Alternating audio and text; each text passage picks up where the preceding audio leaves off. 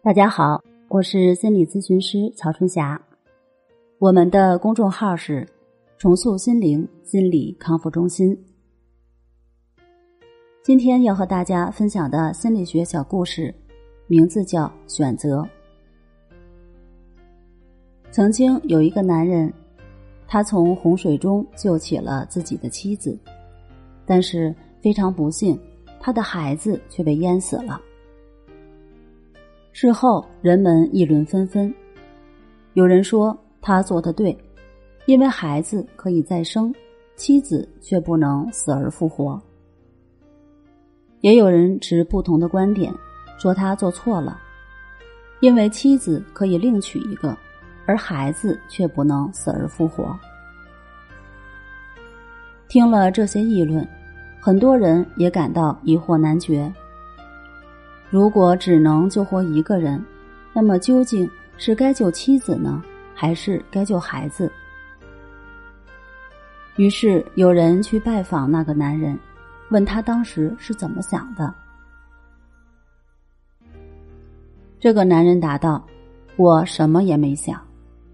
洪水来袭时，妻子就在我身边，我抓住她就往附近的山坡游。”当我返回的时候，孩子已经被洪水冲走了。这个答案是不是也出乎你的意料之外呢？这才是真正的活在当下。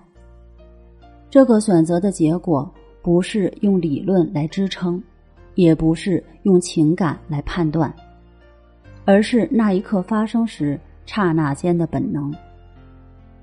谁离自己近？当然是去救最近的那一个，不管那个人从世俗的角度来说是妻子还是孩子。如果当时这个男人有任何的思想上的判断和迟疑，相信当他想明白应该要救哪个人时，救谁都来不及了。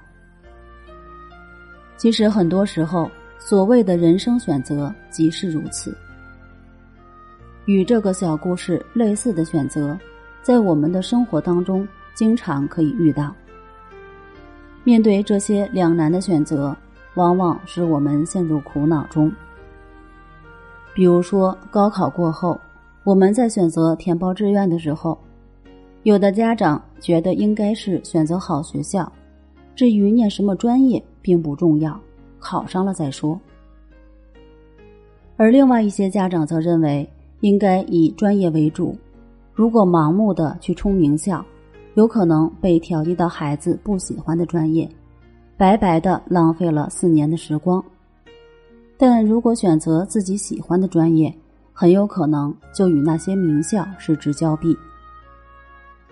还有很多人在毕业时选择就业单位，也遇到过类似的两难选择。如果选择去大单位，自己一个新毕业的学生，并不会受到多少重视，可能要熬很多年才能出头。那如果去一家相对小的单位，专业人才相对较少，自己可能很快就能得到领导的重视，被委以重任，用不了多长时间，就可以在单位站稳脚跟。我们说，不管是哪种选择。都是对未来不确定的一种预期。这种选择有可能是对的，也有可能是错误的。那么，我们唯有保持一颗平衡平稳的心，才能在春风得意时不忘记自己的本心，在失意的时候也能够不被挫折所打败。要做到这一点并不容易，不过没关系，关系法可以帮你。只要正确、持续的练习，坚持一段时间，你都可以体验到这个方法带给你的改变。你会发现自己的内心会越来越强大，抗挫折的能力也越来越强。好了，今天我们就分享到这儿，那我们下期节目再见。